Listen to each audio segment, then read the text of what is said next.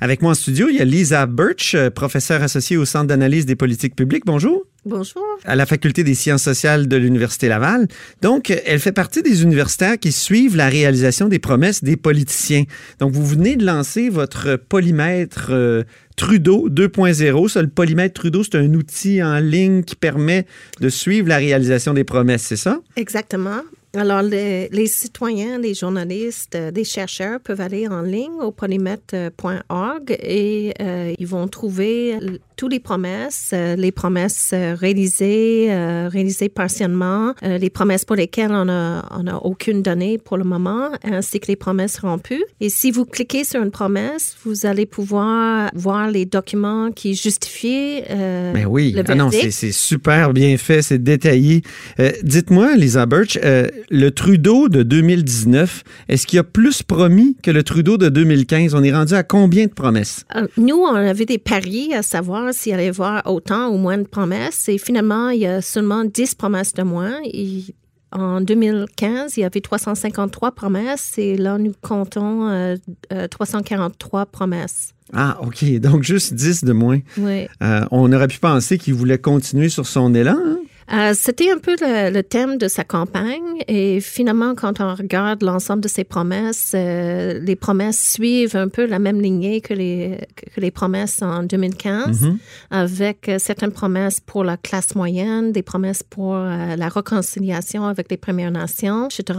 Donc, quand on lance un polymètre comme ça, comme vous venez de le faire, évidemment, dans les premiers mois, il n'y a pas grand-chose, mais il y a quand même déjà une promesse rompue. C'était la promesse de faire en sorte que le cabinet reflète euh, toute la diversité euh, au Canada. Mm-hmm. Et nous, on a jugé que cette promesse-là a été rompue parce qu'il était impossible, eu égard les résultats électoraux, d'assurer une représentation de chacune des régions. Et si on découpe euh, la diversité en termes de diversité linguistique, par exemple, il n'y a pas autant de francophones au cabinet cette fois-ci. si on tient compte de la diversité ethnique, on, on, peut se poser des questions. Par contre, il y a une promesse de réaliser. Oui, deux promesses de réaliser. Deux promesses de réaliser. Puis une des promesses concerne la composition du cabinet, euh, mais c'est la, question de la parité homme-femme. Donc, celle-là, c'était plus facile à tenir. Et l'autre, euh, c'était de nommer un ministre du développement économique rural. Mm-hmm. Ça, ce sont des promesses assez faciles parce que c'est, ce sont les nominations du premier ministre. Alors, il n'y a pas besoin de l'opposition euh, ou de l'entente ou d'une coalition avec des partis d'opposition pour le faire. C'est ça, c'est ça. Mais, mais là, il, vit un début de mandat extrêmement difficile euh, et c'est pas juste parce qu'il est minoritaire. Hein, il va de crise en crise. Exactement. Euh, ce mandat-ci, à la différence de celle en 2015, euh, est un mandat de crise. Euh, on commence avec la tragédie en Iran, avec le, décès de toutes les personnes à bord de l'avion qui a été abattu par le gouvernement iranien lui-même. C'est ça. Plusieurs Canadiens d'origine iranienne étaient Plusieurs dans ce Canadiens d'origine iranienne, plus des gens ayant leur, leur résidence et des la jeunesse, en fait. Euh, c'était euh, assez mhm. dramatique. Ensuite, il y a le coronavirus qui continue à occuper le, gouvernement.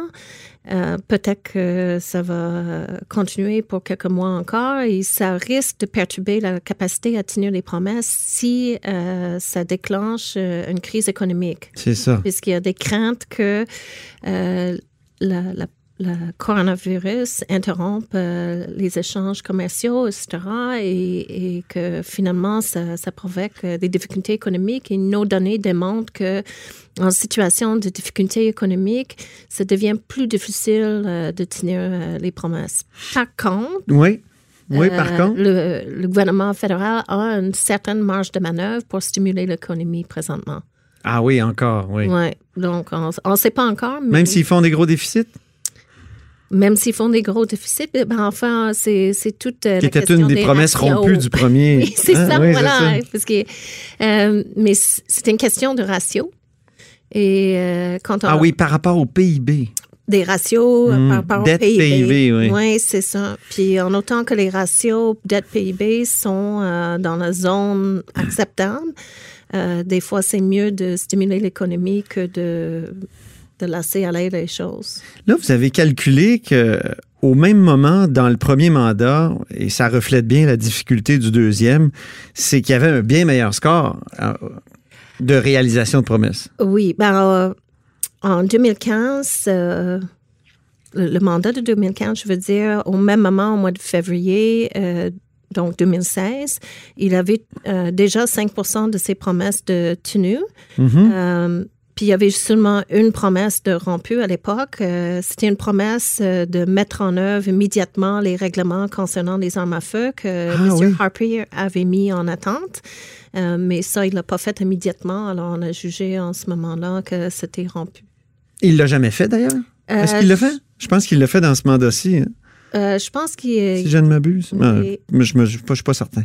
faudrait Ouais. que je vérifie, mais il me semble, ah ben, pour le polymètre, quand on fait les évaluations en cours de mandat, euh, s- lorsque une promesse a une limite euh, immédiatement ou dans Ah la oui. première année, s'il ne le réalise pas dans la première année ou à l'intérieur du délai qu'il s'est lui-même fixé, on le juge rompu. Mais par contre, en fin de mandat, on applique des critères du groupe de recherche international pour. Ah oui. produire des données comparables à la recherche. Donc, si par la suite, il a quand même tenu, même s'il n'a pas respecté son délai, il va avoir euh, réalisé en partie, mais jamais réalisé en entier. C'est tout un défi hein, de suivre les promesses comme ça. Ça a l'air facile, là, mais euh, Ah, c'est tout un défi, puis toutes sortes d'interprétations, puis de, ça, ça prend des concepts euh, précis. Il faut avoir les définitions euh, précises. C'est ça. Puis il faut suivre l'action gouvernementale à la trace et, et regarder un peu ce qui se fait dans les médias, puisque souvent les médias sont les lanceurs d'alerte. Ben oui. Quand le gouvernement ne respecte pas une promesse ou qui agit dans le sens contraire d'une de ses promesses. Lisa, il faut parler des Autochtones parce qu'actuellement, on est en crise autochtone au Canada.